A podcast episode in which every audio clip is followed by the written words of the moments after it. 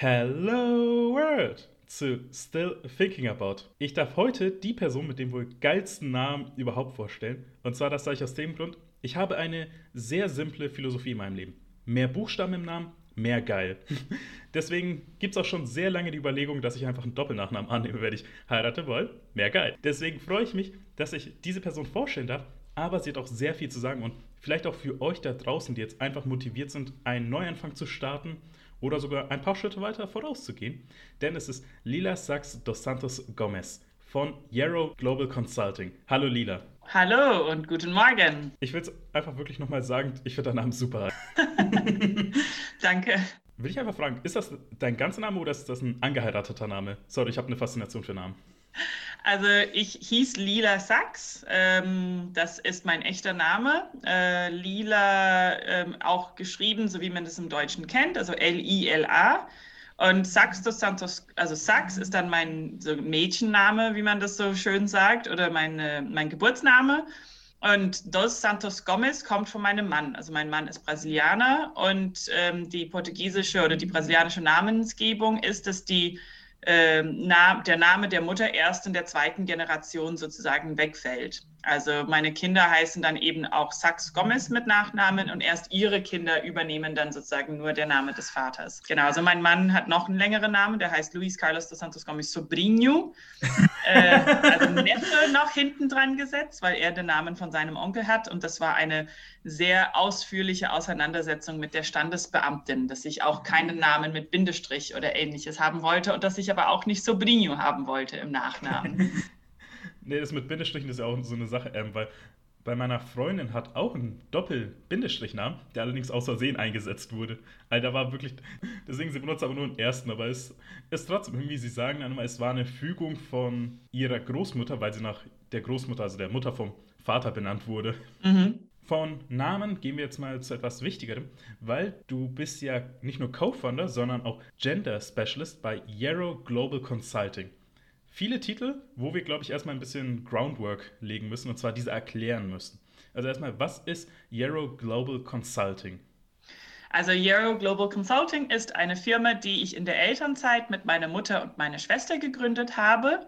Wir sind eine Beratungsfirma und wir beraten zu unterschiedlichen Themen. Man, man kennt, ähm, glaube ich, viele kennen das Wort Gender Mainstreaming, also dass man sagt, wir versuchen in unserem Tun, in unserer Organisationen, in der Art und Weise, wie, mit, wie wir miteinander zu kommunizieren, ähm, dass wir versuchen, Gender, also die unterschiedliche ähm, Ausprägungen von einer Gender-Identität einfügen zu lassen. Da arbeiten wir sehr stark damit in allen möglichen Bereichen, aber hauptsächlich im Bereich Gesundheit. Also wie können wir in Gesundheitssystemen mehr auf geschlechtsspezifische Unterschiede beziehungsweise auch auf mit einem äh, Geschlechts ähm, arbeiten. Das finde ich super, weil hier im Podcast setzen wir uns immer für Feminismus und LGBTQIA ein und endlich haben wir eine Spezialistin da. und da will ich mal fragen, weil was genau sind dann die großen Eckpunkte, wenn man sagt, genderspezifische Gesundheit? Also was genau wollt ihr dann damit tackeln, also im Englischen sage ich jetzt mal. Was wollen wir damit angehen? Also ich glaube, der erste Schritt ist, dass wir erkennen, dass wir in einer binären Welt leben. Also unsere Welt ist davon geprägt, dass wir davon ausgehen, es gibt männlich und weiblich und dass diese zwei unterschiedliche, ähm, wie soll ich das nennen, Auffangbecken sind oder unterschiedliche ähm, Prägungen sind vom Geschlecht. Und äh, viele Menschen, viele Unternehmen, die Art und Weise, wie wir Städte bauen, wie wir Gesundheitssysteme aufbauen, die sind sehr stark geprägt von dieser Idee, dass es, das, das sind binäre, also unterschiedliche Prägungen. Und langsam ähm, findet ein Wechsel statt oder ein Umdenken statt, dass wir sagen, es gibt jetzt nicht mehr eine binäre Vorstellung, also zwei unterschiedliche Geschlechter, sondern Geschlecht findet auf ein Spektrum statt. Das heißt, es gibt unterschiedliche Art und Weisen, über Geschlecht nachzudenken, über Gender nachzudenken.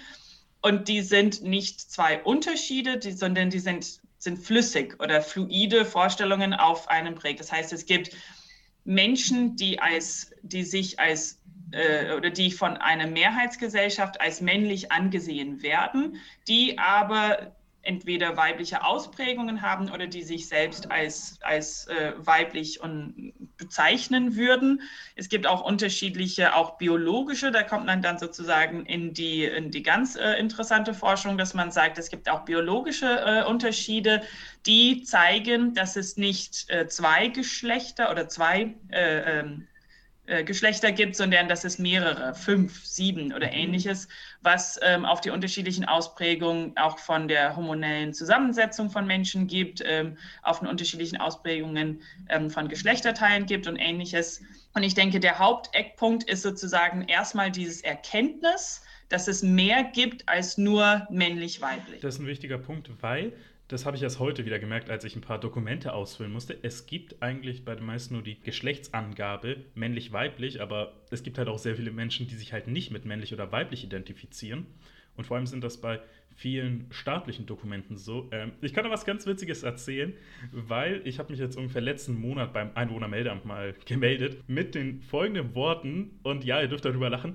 Und zwar, die haben abgenommen und ich meinte so, hey Bruder, ich brauche mal kurz eine Hilfe, ich habe einen ganz bizarren Fall ich weiß nicht, welche Staatsangehörigkeit ich habe. ja, das war ganz witzig, weil ich habe halt, seitdem ich klein bin, halt, meine Mutter hat mir die italienische aufgedrückt. Ich persönlich fühle mich aber halt als Deutsch. Und dann hat meine Freundin mal gemeint, ja, aber du hast doch vor zwei Jahren gewählt, also müsstest du eigentlich die Deutsch oder zumindest die geteilt haben. Und ich wusste darauf nicht, was ich antworten soll, weil ich halt nicht davon ausging, dass ich die habe. Weil ich will sie natürlich, aber ich wusste nicht, dass ich sie schon habe. Deswegen bald habe ich einen Termin, um das mal herauszufinden. Aber ich glaube, selten passiert es, dass da irgendwer anruft und fragt, welche Staatsbürgerschaft ich habe. Genau, und ich denke, dass es natürlich auch, wenn wir jetzt auf das äh, Thema Geschlecht zurückkommen, ist es natürlich auch wichtig, dass wir Kategorien haben, an die wir uns entlang enthangeln müssen. Also zum Beispiel jetzt nochmal auf die Medizin zurückgegriffen. Ähm, es ist wichtig, dass wir sagen, dass Ärzte zum Beispiel, wenn sie einen Notfall haben, dass sie eine, eine Orientierung haben, welche biologische Zuteilung äh, die Person hat. Die Frage ist, müssen diese biologischen Zuteilungen oder müssen diese Kategorien eben in diese binäre Vorstellung aufgehen? Oder können wir einfach Geschlecht ähm, in mehr als nur sozusagen schwarz oder weiß, A oder B, Mann oder Frau denken? Und vor allem, wie wollt ihr das dann eben auch angehen? Also geht ihr dann an die Ärztekammer ran, an den Vorstand der Ärztekammer oder versucht ihr euch da Schritt für Schritt entlang zu hangeln? Es ist ganz unterschiedlich, je nach, je nach Auftrag. Also es, es geht von, ähm, wir haben jetzt äh, sehr stark von, von Medizin oder von dem, von dem Gesundheitsbereich gesprochen, aber Gesundheit, äh, wir denken auch Gesundheit viel weiter als jetzt nur, und ich habe jetzt auch zum Beispiel von, von Notfallmedizin gesprochen, aber Gesundheit ist ja viel mehr als das. Also ein typisches Beispiel, was wir immer anbringen, ist ähm, zum Beispiel Städtebau, also wie man sozusagen urbane Zentren plant. Ähm, und dann denkt man, was hat das eigentlich mit Gesundheit zu tun? Aber es gibt eine ganz interessante Studie ähm, aus Schweden. Sie haben ähm, Gender Mainstreaming in ihre äh, Planung aufgenommen und haben gezeigt, dass zum Beispiel ähm, die Art und Weise, wie die Straßen im Winter geräumt werden vom Schnee, dort fällt viel Schnee ähm, in Stockholm, ähm, die haben dann ähm, am Anfang immer erst die großen Straßen geräumt, also wo die Autos fahren, und dann haben sie ähm, die kleineren Nebenstraßen geräumt und dann haben die äh, Fußgängerwege geräumt und dann haben sie erst sozusagen Plätze und äh, Vorgärten und so weiter geräumt. Also ein sehr autozentriertes Vorgehen. Aber wenn man sozusagen geschlechtsspezifische Unterschiede anschaut, sind es mehr äh, Männer oder männlich bezeichnete Menschen, die mit Autos unterwegs sind. Also das sind ganz oft zum Beispiel, wenn wir jetzt unser Beruf, unser ähm, Arbeitserfahrung, unsere Arbeitsweise andenken, dann sind es ähm, immer noch nach wie vor aufgrund von Geschlechtsunterschiede viele Menschen, also viele Männer, die in die Innenstädte fahren mit Autos und die Frauen ähm, kümmern sich sozusagen um Kinder, bringen sie in den Kindergarten und fahren dann ganz oft mit öffentlichen Verkehrswesen ähm, zur Arbeit. So, was passiert, wenn ich erst Straßen räume und dann erst Fußwege ähm, und dann auch Vorgärten? Ähm, viel mehr Frauen rutschen aus haben Unfälle, brechen Arme, Beine, ähm, ähm, äh, Handgelenke und ähnliches. Ähm, und äh, wenn man jetzt überlegt, dass auch diese Menschen, also vor allem die, die, Frauen, dann in den frühen Morgenstunden unterwegs sind, dann macht das viel mehr Sinn. Und so haben sie das dann auch gemacht. Sie haben dann die Räumungsstrategie umgekehrt dann umgesetzt. Dann haben sie zuerst Fußwege, Vorgärten, Plätze, dann erst Nebenstraßen und dann als allerletztes die großen Straßen geräumt und konnten einen statistischen Zusammenhang dann auch aufzeigen zwischen den äh, Notaufnahmen. Also es kamen viel weniger Menschen in die Notaufnahme, weil viel weniger, vor allem die Frauen, äh, ausgerutscht sind und sich verletzt haben. Also was ich mit diesem Beispiel immer zeige, ist, dass wir, wenn wir an Gesundheit denken, dann denken wir sofort immer sozusagen an Ärzte und ähnliches. Aber es gibt viel mehr, wenn wir jetzt Gesundheit, sozusagen das Wohlbefinden und auch die Vermeidung präventiv ähm, dass wir präventiv zu einer besseren Lebensweise, zu einem besseren Umgang mit unseren Ressourcen ähm, herbeiführen, dann müssen wir vor allem zuallererst schauen, wie können wir, wie, welche, wie können bestimmte Denkweisen, bestimmte Strukturen dazu führen, dass Menschen ähm, sich zum Beispiel öfters verletzen, dass sie öfters ähm, krank werden und dass sie dann eben ähm, auch öfters Gesundheitssysteme in Anspruch nehmen weil du ja auch gesagt hast, dass das Wohlbefinden auch zur Gesundheit dazugehört. Wie ist es dann mit psychologischer Beratung oder Behandlung? Also wie wollt ihr da etwas angreifen? Ist das auch einer eurer Themenpunkte? Das ist jetzt wenig unsere Themenpunkte. Das ist natürlich ein ganz großes Thema. Also gerade jetzt, wenn wir jetzt an die Pandemie ähm, denken, dann ähm, sind ähm, ganz viele Menschen auf unterschiedliche Art und Weise von ähm, unterschiedlichen äh, äh, psychologischen Faktoren betroffen, also von äh, Burnout, Stress äh, und Stress äh, bis hin zu, zu Trauma oder auch ähm, eben auch Angststörungen aufgrund ähm, der aktuellen Lage. Also das ist ein riesiges Thema. Das ist auch ähm, ein Thema, was äh, von vielen unterschiedlichen Organisationen angegangen wird. Aber ähm, wir müssen auch oder wir wenn wir jetzt, sage ich mal, wenn ich jetzt an unsere Arbeit als Euro denken, dann geht es darum, dass wir versuchen, auch strukturelle Unterschiede oder strukturelle ja, Gewalt, sage ich mal, aufzuzeigen, die dann auch zu solchen Zuständen führen kann. Also dass wir sagen zum Beispiel, die, die Art und Weise, wie wir mit Stereotypen umgehen, die Art und Weise, wie wir davon ausgehen, dass Frauen sozusagen selbstverständlich für bestimmte Bereiche ähm, zuständig sind, Care-Arbeit, für die Organisation, äh, sage ich mal, des, des, des Hauses und des Heims sozusagen organisiert sind. Das ist eine selbstverständliche Annahme in unserer Gesellschaft, die dazu führt, dass äh, Frauen eher unter Druck stehen, dass sie eine viel höhere äh, gesundheitliche Belastung haben, die dann vielleicht auch in eine psychologische äh, ja, Stresssituation führen kann. Also wenn wir sozusagen ansetzen und sagen, wir müssen weg von bestimmten Geschlechterstereotypen weggehen, wir müssen präventiv darauf auswirken, dass Menschen ein, ein besseres Wohlbefinden haben, dann sozusagen, wenn wir jetzt das Gesamtbild anschauen, dann arbeiten wir darauf hin, dass wir einfach ja, gesündere Gesellschaften haben mit weniger psychologischen Druck und weniger psychologischer Stress für alle Geschlechter haben. Also auch die Art und Weise, wie wir gerade arbeiten, ähm, äh, und auch Leben hat einen unglaublich hohen Stressfaktor auch ähm, äh, für Männer. Also auch zum Beispiel, dass sie, ähm, dass bestimmte Erwartungen an sie, ein bestimmtes Art und Weise, eine bestimmte Art und Weise, wie sie sich zu verhalten haben, wie sie mit Emotionen umgehen, wie sie zu arbeiten haben, wie viel Zeit sie mit ihren Kindern verbringen und so weiter. Also ähm, wir sind fest davon überzeugt, dass die Art und Weise, wie wir die Welt in diese binäre ähm, Einteilung einteilen und aufstellen, dass es für Männer und für Frauen und für alle ähm, anderen dazwischen dann auch ähm, einen sehr großen Stressfaktor ausübt. Ich merke gerade, das ist ein sehr, sehr großes Thema, wozu man noch eine extra Folge machen könnte. Und ich habe dir, hab dir sehr gern zugehört, das muss ich sagen, aber die Sache ist halt, fühle mich da gerade so ein bisschen gedrängt, okay, wir müssen jetzt gleich aufs erste Thema überleiten. Deswegen, ihr findet natürlich in der Podcast-Beschreibung die ganzen Links zu Lila und zu Yarrow Global Consulting, wo ihr mehr dazu lesen könnt. Aber wir wollen natürlich ein anderes großes Thema ansprechen, deswegen sorry, dass ich gerade so ein bisschen abwickeln muss. Ein Problem. Denn unser erstes Thema hast du eigentlich schon im Nebensatz erwähnt, und zwar die Gründung in der Elternzeit. Und ich will dich erstmal fragen, wann genau habt ihr dann Yarrow gegründet? Ist das genau in der Elternzeit passiert oder ist das bei euch ein sehr großes Thema einfach? Ich habe Yarrow in der Elternzeit gegründet. Also ich würde sagen, das ist jetzt kein Thema an sich von dem Unternehmen, sondern ein persönliches Thema. Ähm, ich habe zwei Kinder. Ähm, mein erstes, mein älterer Sohn ist sieben und mein jüngerer Sohn ist jetzt, äh, wird im Juli drei. Und in, oh. der, in der Elternzeit von dem zweiten Jungen ähm, habe ich Yarrow gegründet, eben zusammen mit meiner Mutter und meiner Schwester. Und ähm, das war eine sehr ja, hat meine Augen geöffnet für ähm, viele Themen von äh, Gründen als Frau bis hin zu eben, äh, wie, welche Hürden es gibt, ähm, in der Elternzeit zu gründen. Also wir wollen ja erstmal anfangen, dass die Leute etwas Greifbares haben. Und zwar könntest du uns den Prozess beschreiben, wie es ist, überhaupt ein Unternehmen zu gründen. Also erstmal an sich und dann nochmal mit dem Faktor Elternzeit. Also zuerst muss man eine Idee haben.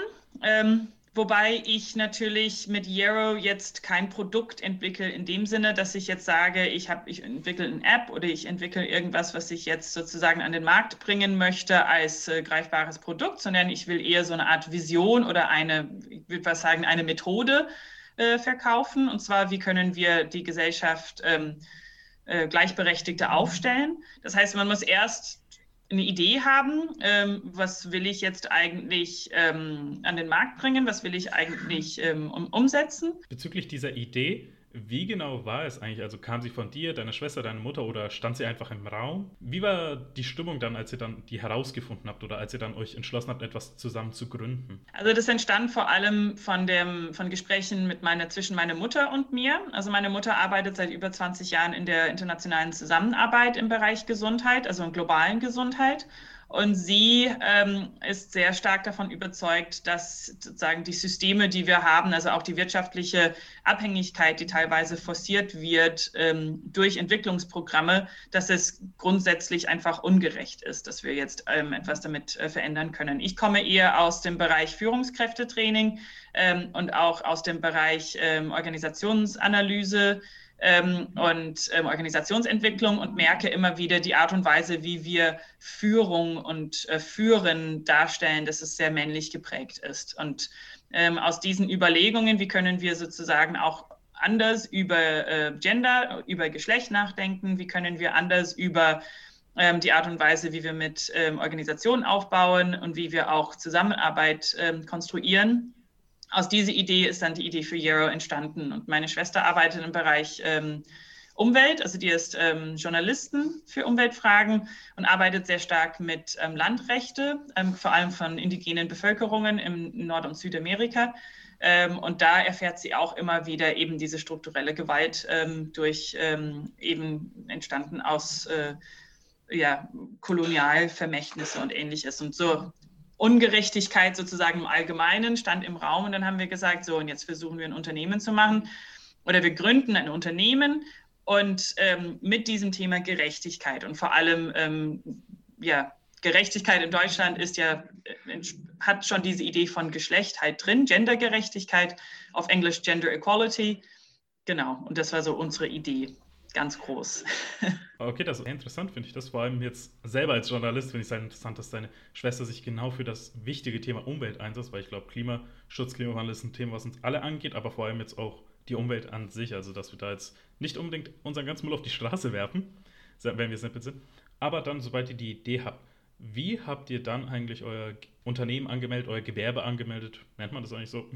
Also genau, wie also seid ihr dann in die Gründung gegangen? Genau, also das ist dann die nächste wirklich große Frage, ist, äh, welche juristische Form nehme ich an? Also es gibt ganz viele unterschiedliche, es gibt ganz gut, also das können wir auch nachher verlinken, unterschiedliche Seiten, wo man sich äh, informieren kann. Auch von der IHK kann man sich dann auch eben so ein Gründerseminar anmelden. Und die große Frage ist, welche Rechtsform? Also ist es jetzt ein UG, ist es ein EG, ist es ein GmbH, eine GmbH, ist es ein Verein, ist es und so weiter und so fort. Also es gibt ganz unterschiedliche Rechtsformen, die unterschiedliche ähm, Möglichkeiten ähm, anbieten, beziehungsweise auch unterschiedliche Investitionen, die man tätigen muss. Also es kommt ja auch darauf an, wie viel Geld will ich dann eigentlich in die Hand nehmen oder kann ich oder habe ich überhaupt zur Verfügung, ähm, um so ein Unternehmen zu gründen. Und vor allem dann eben die Überlegung, wie will ich im Nachhinein arbeiten. Also war, für uns war das ganz wichtig, dass es eben ähm, Non-Profit ist, also es ist nicht gewinnorientiert. Ähm, das heißt, dass es natürlich dann die Auswahl der, der Rechtsformen dann einschränkt, ähm, weil viele Rechtsformen eben gewinnorientiert sind. Und dann ist nur, war für uns nur noch die Frage, ist das jetzt ein Verein, also ein eingetragener Verein oder eine sogenannte gemeinnützige GmbH? Und wir sind eine gemeinnützige GmbH. Das heißt, wir haben einen, ähm, einen Aufbau wie eine GmbH mit, einem, mit einer Geschäftsführerin und mit einem Advisory Council, also mit einer unterstützende Komitee, aber wir sind gemeinnützig. Okay, und also ihr habt dann eine GmbH gegründet. Davon ist ja auszugehen, dass man, also wollt ihr die behalten, weil ich weiß, es gibt ja solche Sachen wie die Mini-GmbH, wo man sagt, okay, man zahlt nun Teilen, bis man die nötigen 25.000 hat und dann zur vollen GmbH wird oder sagt ihr, wollt erstmal diese juristische Form behalten, weil das ist jetzt für mich ein bisschen interessant. Ja, genau. Also das kommt natürlich auf die ähm, Einlage. Also du kannst bei der GmbH oder bei der GmbH kannst du auch die Hälfte, diese 25.000 kannst du einzahlen und dann kannst du und dann bist du sozusagen haftungsbeschränkt auf die gesamten 25.000 Euro Einlage. Bei einer Mini GmbH bist du dann privat, äh, meine ich, also das hast du eine Privathaftung, bist du die 12.500 Euro, also die Hälfte der diese Einlagesumme ähm, erreicht hast. Ähm, also das ist immer eine Frage, was ist sozusagen die Summe, für die ich hafte und ob das jetzt eine persönliche oder eben ähm, eine, eben ob die Gesellschaft ähm, an sich haftet. Und dann wollen wir jetzt auch ins große Thema reingehen und zwar Gründung in der Elternzeit. Und ich will dich jetzt einfach ganz direkt fragen, wie findest du, hat es eben den Prozess verändert, die Gründung, dass du zu der Zeit eben nochmal Mutter geworden bist? Ja, also das war eine ganz große Frage für mich, ob ich das überhaupt äh, äh, schaffe, weil natürlich als neue oder als zweite Mutter hat man das nicht nur das eine Kind, äh, das etwas älter ist, aber immer noch auch sehr viel Aufmerksamkeit braucht, sondern auch ein zweites Kind und man schläft sehr wenig und man hat einfach weniger Zeit. Ähm, und äh, das war die erste Frage, kann ich so viel Zeit und Energie investieren? Und wir haben so ein bisschen den, ich mal, das Bild der Unternehmerin oder des Unternehmers, dass es ein Mensch ist. Und das liest man auch in allen möglichen ähm, Online-Foren, ähm, dass Gründen nur dann geht, wenn man 60 Stunden die Woche arbeitet, wenn man nur, also jeder Moment und jede irgendwie Sekunde seine Zeit und seine Energie eben in dieses, in diese Gründung halt investiert. Ähm, und das kann man nicht als Eltern. Also ich glaube, es kann man auch nicht als normaler Mensch. Also ich finde, dieses Bild ist auch ein bisschen verzerrt, wenn man sagt, ich kann nur dann gründen, wenn ich mein ganzes Wesen dafür aufgebe, finde ich ein bisschen schwierig. Ähm, deswegen habe ich gesagt, ich, hab, ich bin überzeugt von meiner Idee. Ich glaube, die wird funktionieren. Vielleicht dauert es einfach ein bisschen länger, aber ich bin tatsächlich überzeugt davon. Und das war für mich viel wichtiger als jetzt diese Frage, kann ich jetzt eben 60, 80 Stunden Wochen, äh, die Woche arbeiten? Das kann ich nicht. Das tue ich ja bis heute nicht.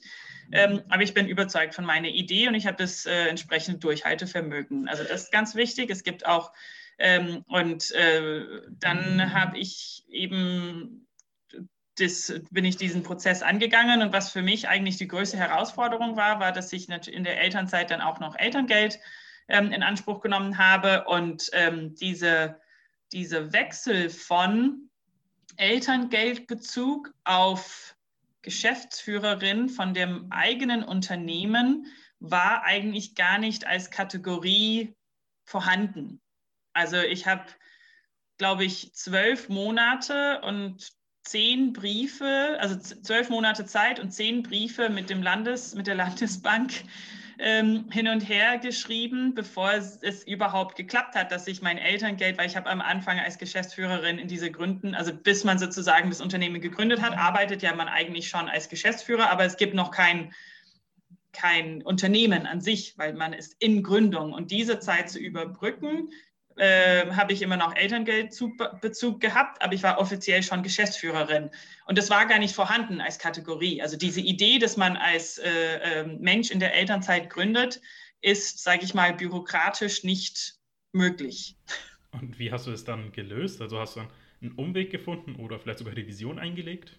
Ja, also ich habe immer wieder, weil sie natürlich, als sobald ich da eingegeben habe, dass ich Geschäft, also diese Idee Geschäftsführerin, aber ohne Gehalt, dann haben sie gesagt, ja, wenn du Geschäftsführerin bist, dann kriegst du halt Gehalt. Ähm, das war aber nicht der Fall. Und dann habe ich einfach den, den ähm, Beginn meiner Geschäftsführertätigkeit zusammengelegt mit dem offiziellen Beginn der GmbH. Ähm, und dann war ich sozusagen, was ja eigentlich nicht der Realität entspricht, aber was, sage ich mal, den Kategorien en entspricht.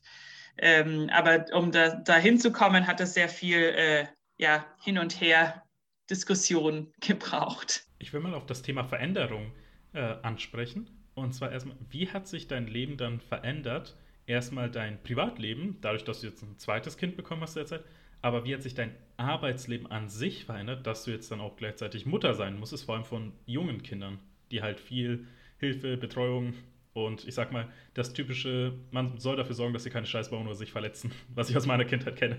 Genau, also es hat sich natürlich sehr viel verändert, dass ich jetzt äh, die eigene Verantwortung habe. Davor war ich in der, habe ich in der Verwaltung gearbeitet ähm, und da ähm, ist man natürlich, hat man eine gewisse Verantwortung, aber man ist in so einem großen Komplex und hat eine relativ sichere Arbeit. Das heißt, ähm, dass äh, die, diese Sicherheit ist weggefallen durch die Gründung. Und ich äh, war dann sozusagen, also natürlich nicht auf mich allein gestellt. Also ich würde auch niemals gründen, ohne ein gewisses Netzwerk zu haben und auch UnterstützerInnen. Und das hatte ich dann mit meiner Mutter und meiner Schwester, mit anderen ähm, Freunde und Freundinnen, die uns unterstützen.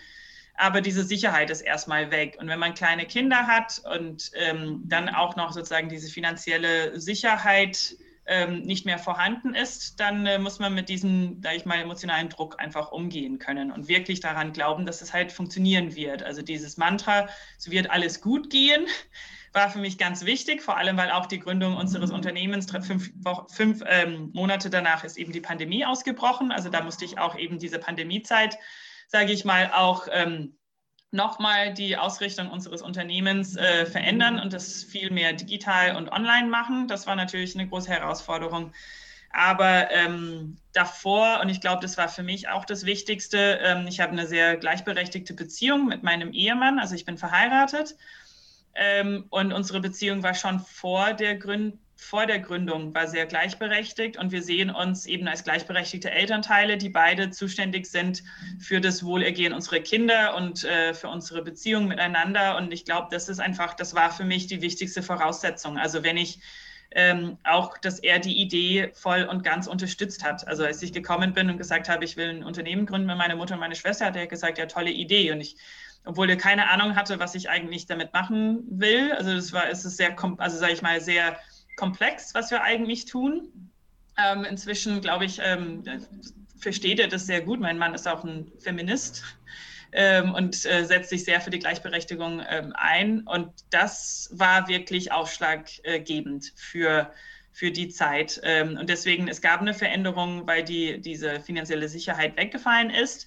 Aber es, diese, diese grundsätzliche Sicherheit, also dass ich äh, von meinem Partner äh, wahrgenommen und unterstützt werde ähm, und dass wir weiterhin beide für unsere Kinder zuständig sind und die gemeinsame Verantwortung tragen, das hat sich nicht verändert und das war auch eine sehr wichtige Säule. Ich finde das großartig, dass man eben auch so emanzipiert ist und dass ihr euch auch das wirklich teilt, weil ich kenne das halt jetzt von, ich sag mal, meiner Erziehung als Kind, da war halt meine Mutter komplett für mich zuständig. Sie hat drei Söhne allein großgezogen oder jetzt auch von anderen Familien oder von der Familie selber, wo halt die noch in dem klassischen Bild drin sind, dass sie sagen, Frau muss Haus machen und Mann muss arbeiten.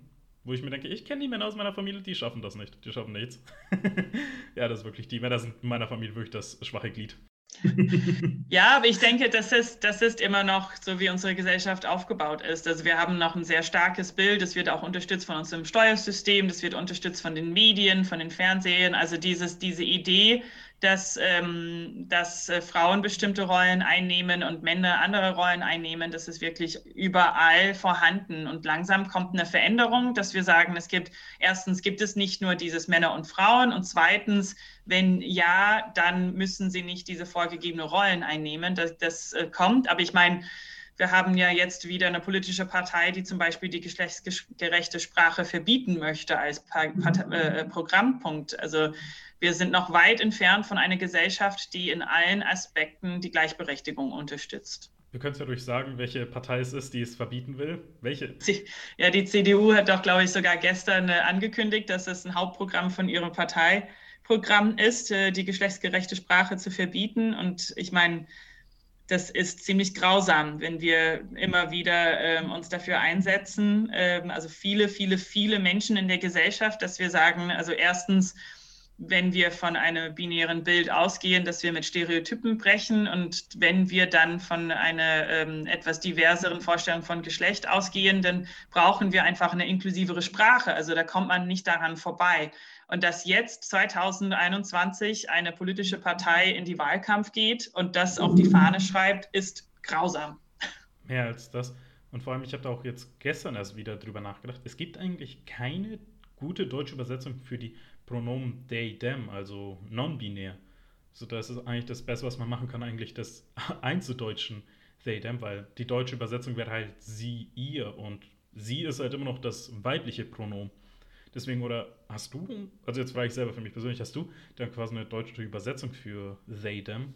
Mm, nee, also ich finde auch, dass wir noch, wir haben auch noch keine eindeutige Lösung für eine geschlechtsneutrale Sprache. Das ist einfach so. Und das, wir brauchen das aber jetzt in diesem Moment, also wir, wir brauchen oder wir können nicht dort angekommen sein, dass wir eine geschlechtsneutrale Sprache haben, weil wir noch in der Auseinandersetzung damit sind.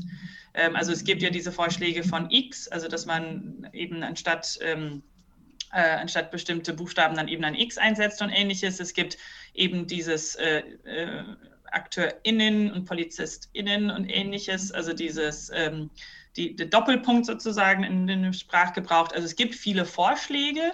Ähm, ich bin begeisterte Leserin von der Taz. Ich finde es großartig, dass sie ihren äh, RedakteurInnen überlassen, welche Form sie wählen und ob überhaupt. Also ich meine, Sprache ist ja ähm, sehr vielfältig. Ähm, aber wir brauchen die, die Auseinandersetzung damit. Also wir müssen uns damit auseinandersetzen, damit wir hoffentlich in der Zukunft irgendwo ankommen und sagen, wir haben jetzt eine, eine inklusive Sprache.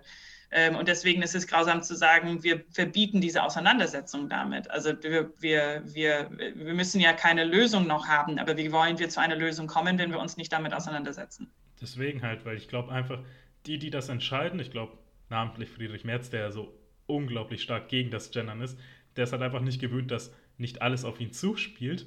Und ich bin ehrlich, wenn sie es verbieten, irgendwie wirklich jetzt das verbieten wollen, was schwer umzusetzen ist, dann sage ich, okay, dann ab sofort nehmen wir nur noch die weibliche Version. Dann gibt es kein Gender mehr, sondern ich benutze für alles die weibliche Version. Okay, ich habe, keine Ahnung, vor mir einen männlichen Bäcker. Du bist eine Bäckerin. Da hast du es. Ich gendere nicht, ich benutze einfach gleich die, Deutsch, äh, die weibliche Pronomisierung.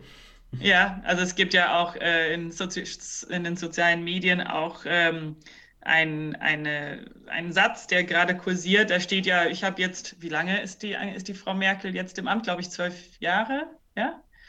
Ich sage jetzt seit. Sechs, acht oder so? Ja, genau. Also sage ich mal zwölf Jahre. Ähm, ich sage jetzt seit zwölf Jahren äh, äh, Kanzlerin. Ich möchte jetzt nicht mehr äh, mich umstellen und jetzt noch Kanzler sagen.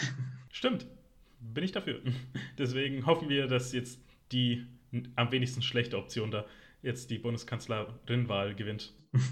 Politik ist ein anderes Thema, das sollte ich irgendwie wissen, weil ich da äh, großes Mitglied bei einer neuen Partei in Berlin bin, aber das ist was anderes. Wir wollen aber jetzt wieder zurück zum Thema Gründung in der Elternzeit gehen. Und zwar, weil ich will ja auch fragen, weil bei mir ist ja auch Familienplanung langsam ein größeres Thema. Wie kannst du aber deinen Alltag beschreiben mit der Familie jetzt als Mutter von jungen Kindern? Einfach, weil ich glaube, viele denken einfach, okay, das ist einfach von 7 Uhr morgens bis, keine Ahnung, 8 Uhr abends hat man jetzt mal kurz aufzupassen, aber da gehört ja viel, viel mehr dazu. Vor allem, sobald das Kind ja auf die Welt ist, ist sein ganzes Leben anders, ist komplett verändert. Und kannst du uns da jetzt einen Einblick geben für Leute, die, wie soll ich sagen, die Kinder wollen, aber jetzt vielleicht noch ein paar Tipps brauchen, wie es eigentlich wirklich ist, so die Cold Hard Truth. Also die Cold Hard Truth ist, dass es halt hart ist. Also Kinder zu haben, ist natürlich eine riesige Herausforderung, emotional, mental, aber auch körperlich. Also am Anfang schläft man sehr wenig, man muss mit diesem Schlafmangel ähm, umgehen, das ist ganz wichtig. Ähm, und ähm, äh, man muss auch mit diesem wie soll ich sagen, Vorschlägen von außen umgehen können. Also jede, vielleicht nicht jeder und jeder, aber es werden immer Menschen geben, die entweder ganz direkt oder indirekt durch irgendwelche ähm, Ratgeber oder Fernsehprogramme oder ähnliches sagen werden, so musst du das Kind erziehen. Und da muss man immer wieder ähm, in sich gehen und sich fragen, ist es wirklich so, möchte ich das so? Ähm, ist es für mich das Richtige. Also ich denke, diese emotionale und ähm, körperliche und geistige Herausforderung ist ähm, real. Da muss man sich auseinander, damit auseinandersetzen. Und ähm, was der Alltag angeht, ich verbringe sehr viel Zeit damit, meinen Alltag zu organisieren. Also ich hab, führe eine Trello-Liste, also ich habe äh, eben ein Organisationsprogramm, das ich benutze, um eben zu schauen, was mache ich heute, was steht an, wie viel Zeit plane ich dafür und verbringe bestimmt eine halbe Stunde, wenn ich jetzt einen sechs, sieben, acht Stunden Arbeitstag habe, so wie heute, verbringe ich die erste Viertelstunde damit, diesen Tag zu planen. Also ich starte nie in den Tag, ohne zu wissen, was steht heute an. Ähm, eben diese Frage nach ähm, ähm, äh, hier hört man meine Kinder im Hintergrund, äh, zwischen wichtig und dringend, also auch den Tag mitzufüllen mit Aufgaben, die wichtig sind und Aufgaben, die dringend sind. Nicht immer nur an dringenden Aufgaben zu arbeiten, sonst ähm, kommt man total äh, aus der Puste, weil man das Gefühl hat, ich renne immer nur Deadlines hinterher, auch wichtige Aufgaben zu machen, also sich auch zum Beispiel auch geistig ähm, zu herausfordern, dass man sagt, ich lese jetzt einen Artikel oder ich beteilige mich an einem Webinar oder ähnliches. Also ähm, den Tag zu planen, ähm, auch zu überlegen, was ist wichtig und was ist dringend, wie kann ich das aufteilen. Ich mache auch sehr viel Sport, weniger als was ich früher gemacht habe, aber ich immer, mache immer noch regelmäßig Sport. Das ist für mich die größte Herausforderung, gerade wenn ich zum Beispiel ein Deadline ähm, ansteht, trotzdem zu sagen, ich nehme mir die 20, 30, 40 Minuten morgens ähm, und mache. Das ist ja ein wichtiger Punkt. Und zwar, wie viel Zeit hast du eigentlich nur für dich aktuell? Also neben jetzt Familie, Arbeit und was sonst noch ansteht, wie viel hast du wirklich kannst, Zeit, wo du sagen kannst, diese Zeit gehört nur Lila? Sehr wenig. Meine Schwester hat mir die Frage gestern gestellt, was machst du eigentlich in deiner freien Zeit? Also ich habe weniger freie Zeit. Ich würde sagen, Sport ist für mich freie Zeit oder auch abends, bevor ich ins Bett gehe, dann lese ich immer. Ich versuche auch nicht nur Fachliteratur, Sachliteratur zu lesen, ähm, sondern tatsächlich ähm, auch Romane und so weiter zu lesen, ähm, die... Für unsere ZuhörerInnen, was liest du gerade? Ich lese gerade das Jahrzehnt der Pandemien. Ja, genau genommen, 2020 hat es ja mit der Pandemie angefangen. Es ist im Grunde ein Jahrzehnt bisher. Ja, aber der geht halt, also der fängt mit der Pest an. Und, also das ist ein super tolles Buch, ähm, aber ähm, das ist natürlich auch ein Sachbuch im Grunde genommen, aber super gut geschrieben. Ähm, aber davor habe ich zum Beispiel Untenrum von Margarete Stukowski gelesen, das ist auch ein super Buch. Ähm, und ähm, genau, aber ja, also ich denke, dass sozusagen diese, diese Organisation, dass ich sage, ich mache mir einen Plan, ich halte mich auch an den Plan, aber ich habe auch eine gewisse Flexibilität, ähm, wenn zum Beispiel ein Kind krank wird oder wenn ich krank werde oder wenn ich jetzt zum Beispiel besonders schlecht geschlafen habe und weiß, ich kann jetzt ähm, nicht äh, konzentriert arbeiten, ähm, dann muss ich mich, äh, muss ich vom Plan abweichen. Also ich denke, Planen und Organisation auch zum Beispiel mit dem Partner. Also wir haben einen ganz genauen Wochenplan. Jetzt haben wir Ferien. Also der erste Tag der Ferien haben wir uns hingesetzt und die Ferienbetreuung äh, äh, aufgeteilt. Also das kann man nicht genug sagen, dass es einfach super wichtig ist, ähm, zu lernen, den Alltag ähm, und die Arbeitswoche zu organisieren. Weil da will ich noch, damit wir so zum Ende für das erste Thema kommen. Man kann ja nicht alles im Voraus planen. Also ich, das weiß ich von vielen FreundInnen und KollegInnen, dass man noch so viele Bücher lesen kann bezüglich des Elterndaseins, aber gewisse Sachen lernt man halt percent. Also sie sagt immer, das ist wie eine Operation am offenen Herzen. Und was sind solche Erkenntnisse, die du uns mitgeben kannst, die du erst gelernt hast, als du wirklich dein Kind da hattest? Also wo deine Illusion im Voraus zerstört wurde und da gemerkt hast, okay, vielleicht kann ich das Kind doch nicht sieben Tage die Woche mit Eis füttern, damit es einfach ruhig ist. Also, also wirklich, wo du selber lernen musst auf die harte Tour. Was musste ich selber lernen auf die harte Tour? Ähm, dass es immer eine gewisse äh, Zwiespalt gibt im Herzen. Also so gerne ich arbeite, gibt es immer einen Teil von mir, der eigentlich lieber bei meinen Kindern wäre. Ähm, und wenn ich bei meinen Kindern wäre, gibt es immer einen Teil von mir, der lieber bei meiner Arbeit wäre. Also die größte Herausforderung ist, damit zu leben, dass es, ähm, dass einfach ja, dieser diese, diese Zug in beiden Richtungen immer vorhanden sein wird. Das hab, hätte ich nicht gedacht. Also ich hätte gedacht, dieses Abschalten wäre einfacher. Wenn ich arbeite, arbeite ich. Wenn ich bei meinen Kindern bin, bin ich bei meinen Kindern. Das ist tatsächlich so, wenn ich zum Beispiel hier arbeite und höre im Hintergrund, dass mein, mein Mann irgendwie Stress hat mit den Kindern, dann ähm, würde ich eigentlich am liebsten da hingehen und irgendwie unterstützen. Aber ich weiß, er muss das lösen. Also das äh, bringt nichts, wenn ich da hingehe. Und andersrum, wenn ich hier, wenn ich oben, also wenn ich bei meinen Kindern bin und mein Kopf sozusagen bei irgendeinem Webinar oder irgendeinem Termin ist, was ich gerade verpasse, weil ich die Kinderbetreuung habe, dass ich das dann auch lerne auszuschalten und sagen, so, und jetzt bin ich halt bei den Kindern. Und diese Zerrissenheit ist, glaube ich, ein, einfach ein Zustand, der immer da ist, manchmal mehr, manchmal weniger. Und damit zu leben und damit umzugehen, ist, glaube ich, eine wichtige Voraussetzung, wenn man Kinder haben möchte und gleichzeitig arbeiten möchte. Du hast ja gesagt, dein erstes Kind ist sieben Jahre alt. Gibt es eigentlich schon in deinem Kopf ein Szenario, wo du sagst, okay, das ein bestimmtes erstes Mal deines Kind davor fürchtest dich, das zu konfrontieren, im Sinne von, dein Kind sagt, okay, ich will jetzt Sohn fragte ich, ja, kannst du mich zum ersten Mal zu einem Festival fahren oder sowas? Also bestimmte erste Male, vor denen du Angst hast, dass sie wirklich eintreten oder welche sogar, auf die du dich besonders freust? Also ich glaube, das erste Mal, wenn jemand mein, das Herz meines Sohns bricht, also wenn er sich in jemanden verliebt und diese Person diese Liebe nicht erwidert. Das, davor fürchte ich mich, weil ich glaube, das ist einfach eine Erfahrung, die jeder macht, die besonders schwer ist und wo andere Menschen relativ wenig tun können. Also da muss man sozusagen durch und sozusagen das eigene Kind leiden zu sehen und wenig dafür zu tun. Also ich, das, äh, davor fürchte ich mich, glaube ich, am meisten. Ähm, ja, und bevor ich mich am meisten freue, wenn mein Sohn zum ersten Mal irgendwie eine längere Reise macht ins Ausland. Also es ist bestimmt auch mit viel Angst verbunden, aber ich habe sehr viel Zeit im Ausland verbracht. Ich, hab, ich bin selber nicht äh, aus Deutschland, ich bin in Neuseeland aufgewachsen, also ähm, bin lange in Brasilien gelebt ähm, und ähm, ich denke, diese Auslandserfahrungen, die sind so, so besonders für die Persönlichkeitsentwicklung. Also da freue ich mich auch dass er das auch mal machen darf. Dann gefragt, weil du ja gesagt hast, du bist in Neuseeland aufgewachsen, warst dann in Brasilien. Äh, wie kam es denn, dass du dann schlussendlich hier in Deutschland wohnst? Durch die Arbeit von meinem Vater. Mein Vater ist äh, Professor an der Uni in Heidelberg und hat hier die Stelle angenommen. 2000, ähm, im Jahr 2000, genau, dann sind wir hergezogen. Ähm, ich will noch kurz auf das Thema davor eingehen. Das kann ich aus Sicht eines Sohnes sagen, und zwar an Eltern. Spricht wirklich mit euren Kindern, auch wenn es ihnen schlecht geht und ihr nicht wisst, was ihr machen sollt. Weil da kann ich zum Beispiel sagen, als ich vor ein paar Jahren sehr depressiv wurde, meine Mutter hat mich sehr vernachlässigt und lediglich mit dem Satz abgewürgt, das bildest du dir noch ein. Und da ich merke so, fuck, du kümmerst dich echt nicht um mich.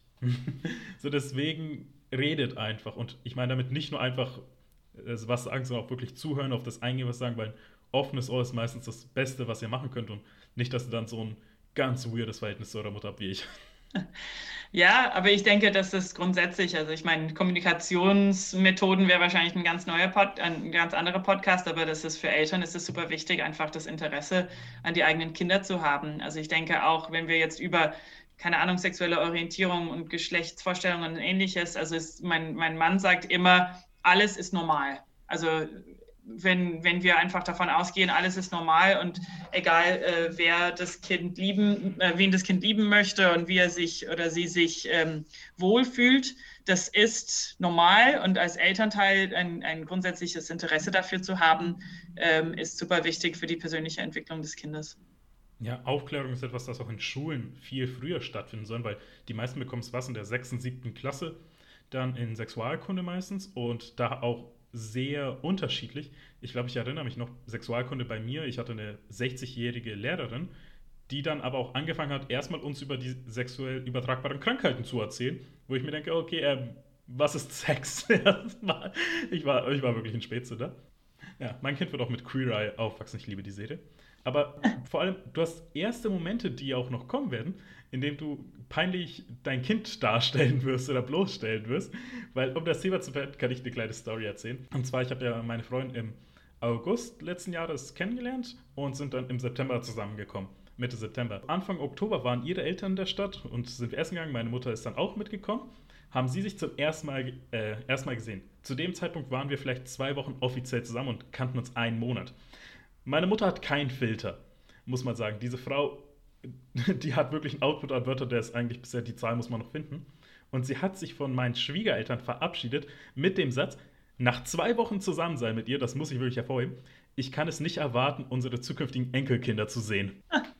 Das hat sie mit so einer Leidenschaft gesagt, wo ich dachte, Frau, ich kenne das.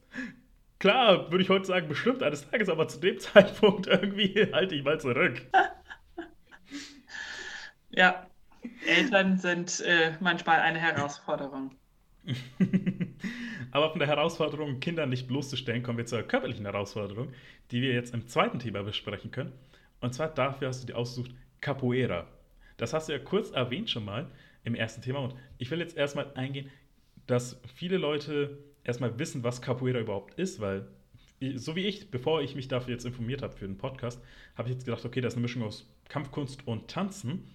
Allerdings würde ich dich fragen, kannst du uns bitte erklären, was Capoeira eigentlich ist? bevor wir weitermachen? Ja, also Mischung aus Kampfkunst und Tanz ist ganz gut, ähm, würde ich sagen, als Einstieg, dass man ähm, Capoeira ist eine brasilianische Kampfsportart, die von den ähm, versklavten AfrikanerInnen in Brasilien entwickelt wurde, ähm, mit Einflüsse auch aus der indigenen ähm, Bevölkerung und die heutzutage als ähm, Kulturerbe anerkannt ist. Also die ist von der UNESCO als ähm, Kulturerbe anerkannt und es gibt Capoeira inzwischen, glaube ich, auf allen Kontinenten der Welt. Ähm, genau, und ich mache das seit eben, ich habe ja vorher erwähnt, ich bin mit 2000 nach Deutschland gezogen und habe dann, bin im Juli nach Deutschland gezogen, habe meine erste Capoeira-Stunde in Oktober 2000 gemacht und seitdem mache ich ununterbrochen Capoeira, also seit 21 Jahren. Okay, 21 Jahren, da muss ich jetzt eine Sache fragen, weil ich sehe jetzt mal den Vergleich zum Taekwondo. Gibt es sowas wie verschiedene Gürtel, also Stufen, weil nach 20 Jahren hast du da das Äquivalent zum höchsten Gürtel oder einem höheren Gürtel erreicht? Genau, es gibt, also meine, ich mache äh, Capoeira in Abada Capoeira. Jede Capoeira-Schule hat ein unterschiedliches Gürtelsystem und unsere Schule ähm, hat, jetzt müsste ich durchzählen, glaube ich, 18 Gürtel und ich bin ungefähr bei dem 12. Ähm, okay. Also ich bin jetzt ja. nicht bin eine der höchst graduierten Frauen in, in Europa. Es gibt in meiner äh, Kategorie, glaube ich, 36 oder 42 ähm, Frauen auf der Welt, die meine Kordel-Kategorie haben. Ähm, genau, und davon sechs in Europa. Wie, wie, wie, also es sind Kordeln, mit denen das gezeigt wird, also genau. durch so kleine Bommel, das hat komisch an, oder wie? Also genau. wie genau sehen die dann aus? Ja, das ist eine Baumwolle-Kordel und die wird dann gefärbt. Und welche Farbe hast du gerade? Ich habe gerade äh, lila-braun. Passt perfekt. Ja, genau. Nein, aber weil du es ja auch angesprochen hast, dass du ja in einer bestimmten Schule da bist, weil es gibt ja auch verschiedene Styles, nennen wir es mal. Und wie genau definiert sich erstmal der Style in der Schule, wo du gerade bist? Also man hat lang, ganz lange Zeit in der Capoeira-Welt von zwei unter großen unterschiedlichen Stilen gesprochen von ähm, Capoeira Regional und Capoeira Angola. Weißt du zufällig, was die bedeuten oder sind das einfach neue Begriffe? Also regional bedeutet regional, also das wurde am Anfang die regionalen Kunst äh, genannt ähm, und Capoeira Angola war äh, sozusagen die, äh, die, der, der Gegensatz dazu. Also Capoeira Regional war eher so diese Ste also Bewegung eher im Stehen, akrobatische Bewegungen und ähnliches. Und Capoeira Angola war dann eher Bewegungen nah am Boden, ähm, nah aneinander. Und inzwischen spricht man von einer dritten, von einem dritten Stil, Capoeira Contemporánea. Das ist dann der Stil, zu dem Abada Capoeira gehört. Und das ist so eine Fortsetzung ähm, von beiden und, ähm, für, und bringt neue ähm, Bewegungen ein, aber auch vor allem ganz, also neue Art und Weisen, wie man Capoeira auch unterrichtet. Also die pädagogischen Ansätze sind dann auch eine andere. Okay, und dann jetzt nochmal zurück zu dem, wie genau ist jetzt der Style definiert nochmal bei deiner Schule oder und vor allem gefragt, seit 21 Jahren bist du an derselben Schule oder hast du die gewechselt? Ich bin seit 21 Jahren bei Abada Capoeira. Also Capoeira, Abada Capoeira wurde 1988 gegründet und seit 2000 äh, mache ich dort mit. Und ähm, genau, also Abada Capoeira gehört, sagt man, das Capoeira äh, Contemporánea. Äh, Mestre Camisa, also der Meister von unserer Gruppe, ist auch ähm, ein sehr bekannter ähm, Mestre der, ähm, auf der ganzen Welt, der auch für unterschiedliche Neuerungen innerhalb von Capoeira bekannt ist. Also der das Einführen von einer bestimmten Spielart, ähm, neue Art und Weisen auch ähm, die Musik zu spielen. Also Capoeira wird von Musik, von Live-Instrumenten begleitet. Ähm, und er arbeitet ständig daran, dass auch neue Art und Weisen, wie man die spielt, wie man die, das, ähm, das Orchester sozusagen, also die, die, die, die unterschiedlichen Instrumente, wie man sie zusammensetzt und ähnliches. Also der bringt ganz viele Neuerungen auch ähm, in die Capoeira-Welt ein. Wann genau kommt eigentlich Capoeira zum Einsatz? Ich weiß, die Frage hört sich komisch an, aber ich meine, ist das etwas, das ihr ausschließlich in der Schule macht oder habt ihr dann ich sag mal, vor Corona, dann irgendwie wirkliche Events gehabt, die ihr gemacht habt? Oder weil es ja zum Teil auch Kampfkunst ist, benutzt ihr es auch zur Selbstverteidigung? Ja, ganz viele Fragen in einem. Also wir haben, ich bin Vorstand in zwei Vereinen, also wir, Capoeira wird hauptsächlich ähm, in Deutschland in Vereinen ausgeübt. und ähm, ich habe das äh, vor allem in Heidelberg gelernt. Also ich war ganz lange, habe ich in Heidelberg äh, gelebt und dort ähm, Capoeira unterrichtet. Inzwischen unterrichte ich selber. Mein Mann ist auch ähm, hauptberuflich Capoeira-Trainer. Genau, also es ist sozusagen ein Vereinssport in, in Deutschland. Ähm, ich habe es aber auch äh, sehr stark in Brasilien. Ähm, ich habe auch in England studiert, habe ich in England auch trainiert. Ähm, und in Brasilien und in England ist es auch in, in Schulen, aber auch zum Beispiel in Fitnessstudios wird es ganz oft angeboten. Ähm, jetzt weniger in Deutschland, aber im Ausland wird es auch in Fitnessstudios angeboten, auch in den Vereinigten Staaten zum Beispiel oder auch in Schulen. Also ich habe selber ähm, nicht an der Schule, ähm, also in der Schule Capoeira gemacht, aber inzwischen ist es auch in Deutschland zum Beispiel in Arbeitsgruppen und in AGs und ähnliches an Schulen angeboten. Ähm, also das dazu, es gibt größere Events, also es gibt eine Kordelverleihzeremonie, die immer also jährlich stattfindet, die sogenannte Batizado und äh, Troca de Cordas, also die Taufzeremonie und Kordelwechseln. Wenn man mit Capoeira anfängt, dann bekommt man einen Spitznamen. Also mein Spitzname ist Lilais, das bedeutet lila, ähm, was jetzt nicht so aufregend ist, aber es gibt andere, die dann Spitznamen haben, wie zum Beispiel Helm oder Popcorn oder so. Und das gibt dann immer so, ein, so eine Eigenschaft von der Person wieder. Und dieser Spitzname wird dann in der Batisado, also in dieser Kordezeremonie, ähm, vergeben. Ähm, die findet einmal im Jahr statt und es gibt auch Wettbewerbe. Also es gibt inzwischen Wettbewerbe auf äh, nationale ähm, und überregionale ähm, Ebene. Also es gibt deutsche Meisterschaften und dann auch Europameisterschaften und auch Weltmeisterschaften. Und diese finden oder fanden vor Corona, es gab jetzt auch in Corona, gibt es, gab es auch äh, virtuelle Meisterschaften, also es gab auch eine virtuelle Europameisterschaft. Wie genau laufen dann diese Meisterschaften ab? Also ist dann wirklich eine Person vor JurorInnen oder ist dann ein Wettkampf, also eins gegen eins oder mehrere Personen? ist äh, im, im Paar, also zwei Personen treten, also ein Paar tritt gegeneinander auf oder miteinander auf. Ähm, und man kann es sich so vorstellen, dass, ähm, weil auch die Frage eben zur Selbstverteidigung da war, ähm, und also jeder, der einen Kampfsport macht, kann sich selbst verteidigen. Ob man sich jetzt mit den genauen Bewegungen, die man in dem Kampfsport gelernt hat, verteidigt, ist, sage ich mal, situationsabhängig, aber ich denke, dass jeder, der Kampfsport macht, lernt, sich anders zu bewegen. Ähm, Reflexionen, ähm, äh, nicht Reflexionen, Reaktionen werden anders trainiert. Auch die Art und Weise, wie ich die Welt um mich herum wahrnehme, wird anders trainiert. Und bei Capoeira ist es was Besonderes, weil es ein kontaktloser Kampfsport ist. Das heißt, es ist nicht unser primäres Ziel, die andere Person zu treffen, sondern unsere Reaktionsfähigkeit so zu trainieren, dass wir die Angriffe abschätzen können und ausweichen können. Also das ist ein ständiges Angreifen, Ausweichen, Angreifen, Ausweichen. Äh, man beschreibt es auch ganz oft so wie ein Dialog, dass ich sage, in dem Tritt, also in der, in der Angreifbewegung stelle ich eine Frage und meine Ausweichbewegung ist die Antwort drauf und in der Antwort ist bereits die nächste Frage drin. Also indem ich ausweiche, greife ich an. Ähm, und um das auf die Wettbewerbe zu beziehen, ähm, es gibt unterschiedliche, wie ich vorher gesagt habe, ähm, Musik, die zu Capoeira-Bewegungen oder zu Capoeira-Spielen gespielt wird. Wir sagen schon. Ähm, Nochmal zurück zum Ablauf. Und zwar, wie genau gewinnt man dann eigentlich? Also, wenn dann einer getroffen wird, heißt es, okay, du hast, die, du hast deinen Gegner, deine Gegnerin nicht lesen können, anscheinend hast du versagt? Oder ist dann so, man hat eine bestimmte Zeit? und dann je nachdem, wie viele geile Moves man währenddessen gemacht hat, also wie genau kann man diesen Kampf gewinnen, in Anführungszeichen Kampf natürlich.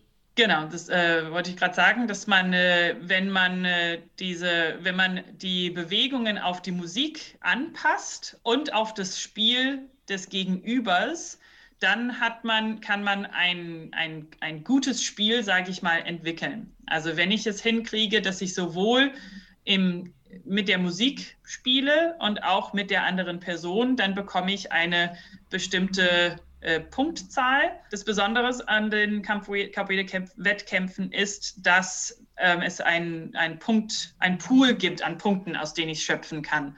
Und nur wenn ich mit der anderen Person gut spiele, dann bekommt das Spiel eine, eine hohe Punktzahl und dann kann ich auch als individuelle Spieler eine hohe Punktzahl bekommen. Aber wenn ich besonders gut spiele, aber durch mein Spielen das Spiel der anderen Person verhindere oder, oder unter, äh, unterbreche, dann bekommt das Gesamtspiel an sich weniger Punkte und dann kann ich als individuelle Spielerin äh, weniger Punkte schöpfen. Und so gewinnt man dann auch, indem man versucht, halt sowohl innerhalb diese, diese musikalischen oder diese, diese, äh, diese Vorgaben, die durch die Musik und durch den Takt vorgegeben werden, da drin spiele, aber auch die mit der anderen Person spiele und ähm, sie in ihre körperlichen Versehrtheit nicht ja, verletze. Kannst du dann davon erzählen, wie es eigentlich dann, also erstmal hast du an einer Meisterschaft schon mal teilgenommen, bestimmt, oder? Ja, also ich bin fünffache Europameisterin, äh, äh, Entschuldigung, fünffache deutsche Meisterin, vierfache Europameisterin und ich war 2009 Weltmeisterin. Und bei der europäischen äh, Meisterschaft gerade eben in diese digitale Meisterschaft bin ich Zweite geworden. Ähm, also ja, ich habe eine lange Wettkampfskarriere hinter mir. Also erstmal, nachdem du das gerade gesagt hast, ich fühle mich wirklich, als ob ich gerade vom Star beteiligt war, weil du bist, also wie du hast gesagt, du hast den höchsten Titel einer Frau in Europa, plus mal mehrmalige Welt- und Europameisterin. Also erstmal größten Respekt dafür. Weil das ist einfach nichts, was du in einem Nebensatz sagen kannst. Du, du sollst stolz darauf sein. Du sollst am besten einfach angeben, damit so, du kommst einfach in irgendeinen Raum rein und sagst so, ich bin vierfache Europameisterin, gib mir irgendwie gratis Zeugs. Ja, also erwähne ich ganz oft einfach im Nebensatz, weil ich denke, auch innerhalb von Capoeira, die Wettkämpfe sind ein Element davon. Also es ist jetzt nicht so, dass die Person, die die Wettkämpfe gewinnt, immer der beste Spieler oder die beste Spielerin ist, sondern es war die Person, die an dem Tag mit den Personen, mit denen er oder sie zusammengespielt hat, die beste Spiele geliefert hat. Und am nächsten Tag kann es wieder jemand ganz anders sein. Also ähm, ich äh, innerhalb der Capoeira glaube ich nicht, dass die Wettbewerbe jetzt über die Spielqualität jetzt die höchste Aussagekraft haben, wobei natürlich ich sehr stolz drauf bin, dass ich das so lange gemacht habe. Vor allem ähm, einige Wettkämpfe habe ich ja auch gewonnen, nachdem ich ähm, das erste Kind bekommen habe. Also ich bin nach dem ersten Kind und auch nach dem zweiten Kind ähm, bin ich, ähm, ich habe weiterhin an Wettkämpfen teilgenommen und auch mit sehr guten Leistungen. Also ich war auch zweimal bei der Weltmeisterschaft ähm, war ich ähm, innerhalb der Top 4, ähm, auch nach dem ersten und auch nach dem zweiten Kind. Und das ist schon eine, und auch die einzige Nicht-Brasilianerin. Also das sind dann großartige Leistungen. Wieso verfilmt das Netflix nicht? Also mal ehrlich, das ist so eine geile Story. Netflix würde bestimmt sowas Geiles draus machen. Wenn nicht eine Doku, dann mindestens ein Spielfilm.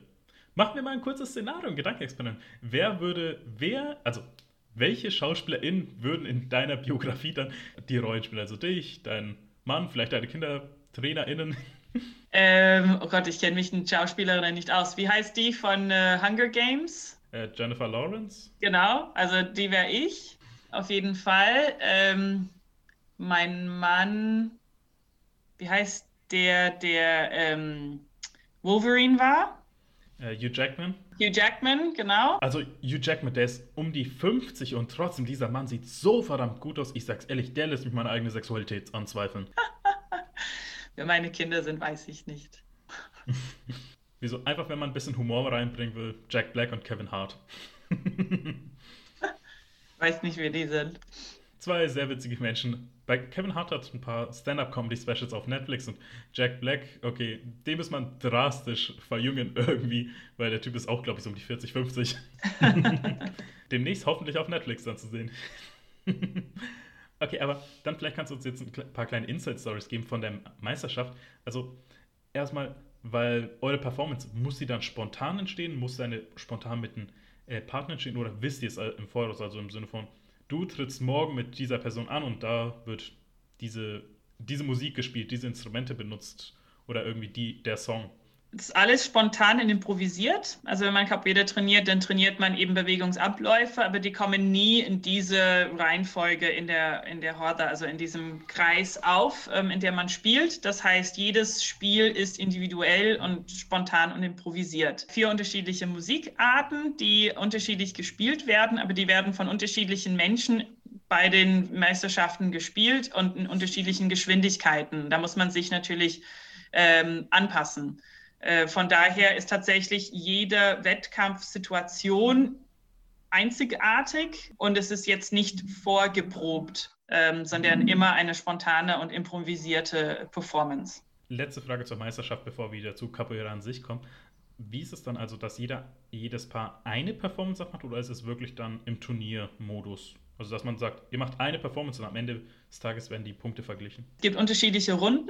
Also, man spielt eben drei unterschiedliche Spiele zu diesen drei unterschiedlichen äh, Musikarten. Ähm, und dann kommt man, wenn man äh, eine gewisse Punktzahl, also wenn man eine hohe, also wenn man die meisten Punkte hat, dann von sozusagen von 32 kommen 16 weiter, von 16 kommen 8 weiter, von 8 kommen 4 weiter und die vier spielen und dann werden dann eben da erste, zweite, dritte, vierte Platz äh, vergeben. Ähm, aber es ist so ein Aus, ja, Ausscheidungsprinzip. Und jetzt gehen wir zurück zu Capoeira an sich, weil das ist ja auch Sport, deswegen was viele vergessen.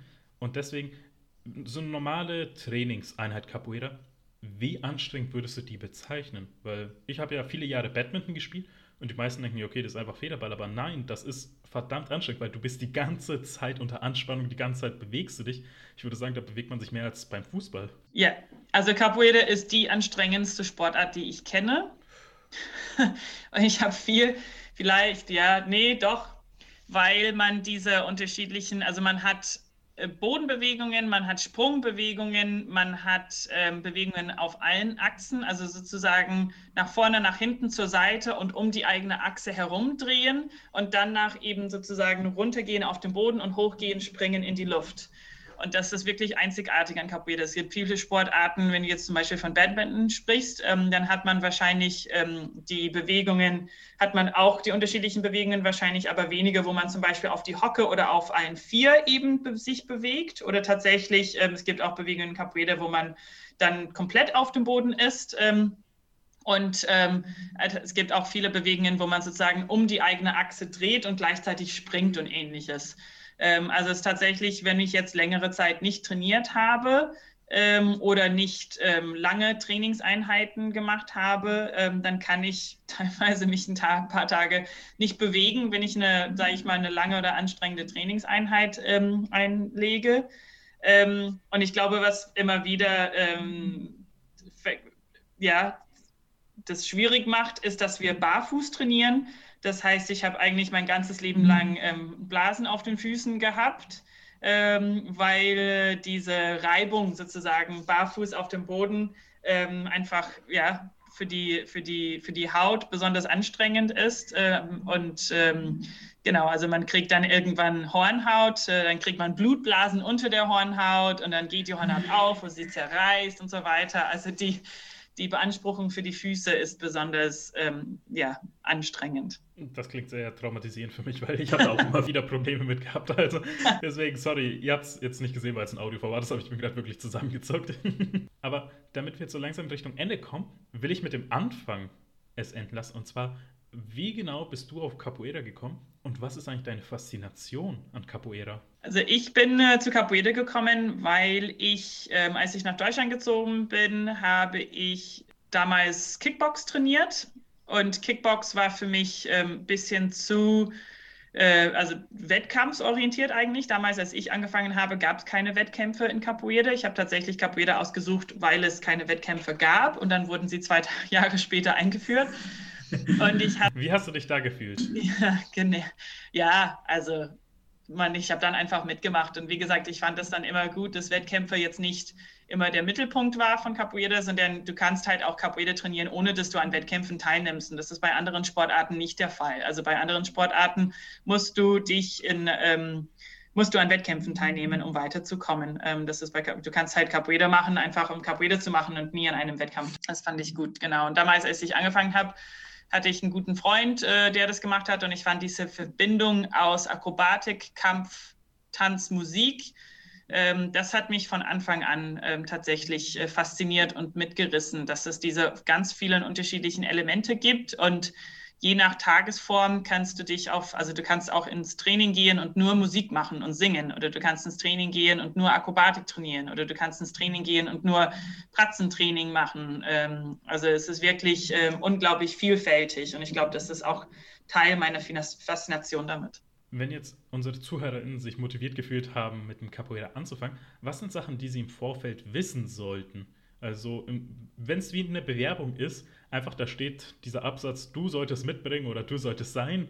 Und dann, was sind die Punkte darunter, die Leute, die jetzt mit Capoeira anfangen wollen, wissen sollten? dass Capoeira eine bestimmte Anziehungskraft hat. Also man kann sehr tief einsteigen, weil man anfängt mit der Bewegung und dann äh, über die Geschichte von Capoeira und sage ich mal auch diese politische Element davon, also dass das wirklich so antidiskriminierend ist, Antirassismus ist, äh, da kommt man wirklich vom, vom, vom Hundertstel ins Tausendstel. Also es hat eine sehr starke Anziehungskraft.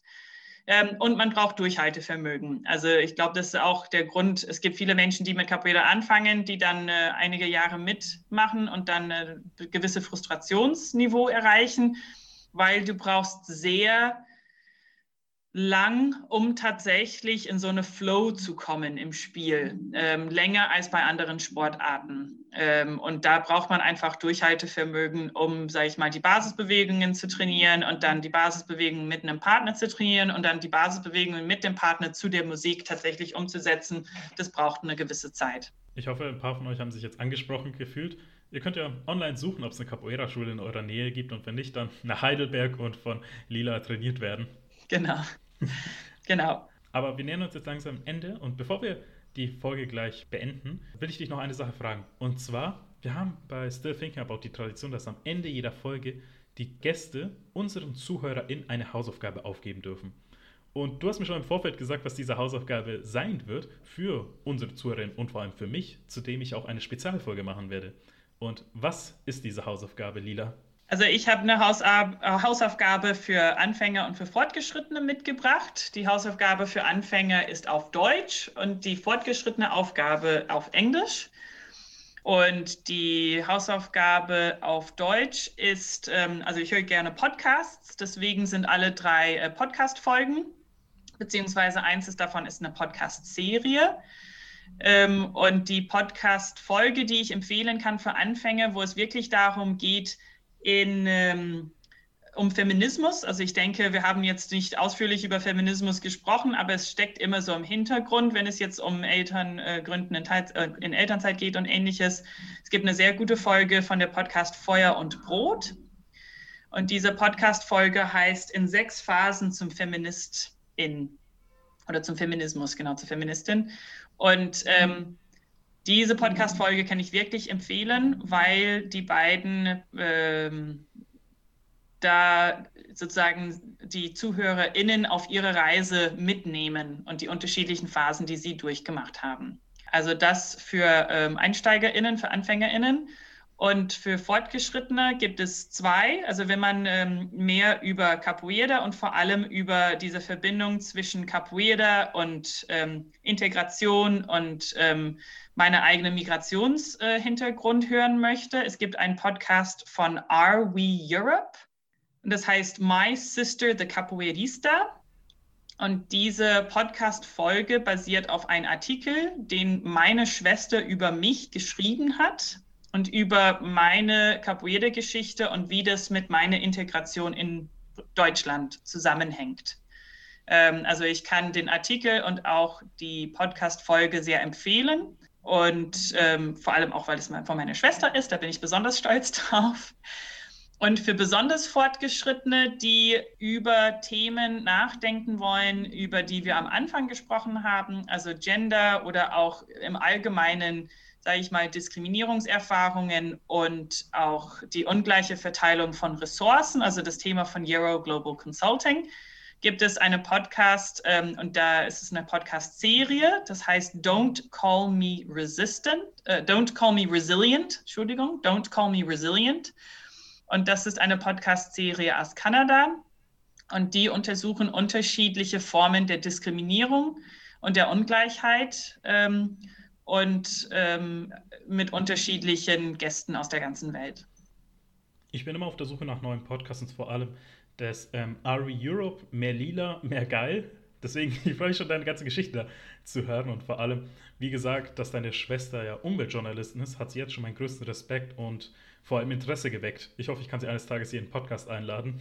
Aber schauen wir erstmal, wie diese Folge ankommt. Aber bevor wir jetzt diese Folge beenden, ich will mich erstmal bedanken dafür, weil es war eine sehr, sehr aufschlussreiche und tolle Folge, die wir hatten und wir haben so viel Neues gelernt. Und bevor wir sie beenden, ich will dir die letzten Worte überlassen. Was hast du an unsere Zuhörerinnen von Still Thinking About zu sagen? Ja, ich kann ähm, nur empfehlen, wirklich ähm, an euch zu glauben. Wenn ihr eine Idee habt, dann ähm, versucht Unterstützungsmöglichkeiten zusammenzusuchen, Netzwerke zu bilden. Ähm, wenn ihr eine Firma gründen wollt, informiert euch äh, im, im, Internet, äh, hört euch rum. Es gibt wirklich sehr, sehr viele Menschen. Ich habe das Gefühl, dass wir gerade in einer Zeit sind, wo äh, Visionen einer gerechteren Gesellschaft immer mehr Zuspruch bekommen, dass es immer mehr Menschen gibt, die die Zukunft aktiv mitgestalten wollen und tatsächlich eine bessere Zukunft gestalten wollen. Und da kann ich jedem und jeder empfehlen, tut es, traut es euch zu, weil gemeinsam sind wir stärker. Das hast du großartig gesagt. Und ich will auch nichts weiter sagen, außer das, was der Think About. Ich bin Adriano. Goodbye and good night.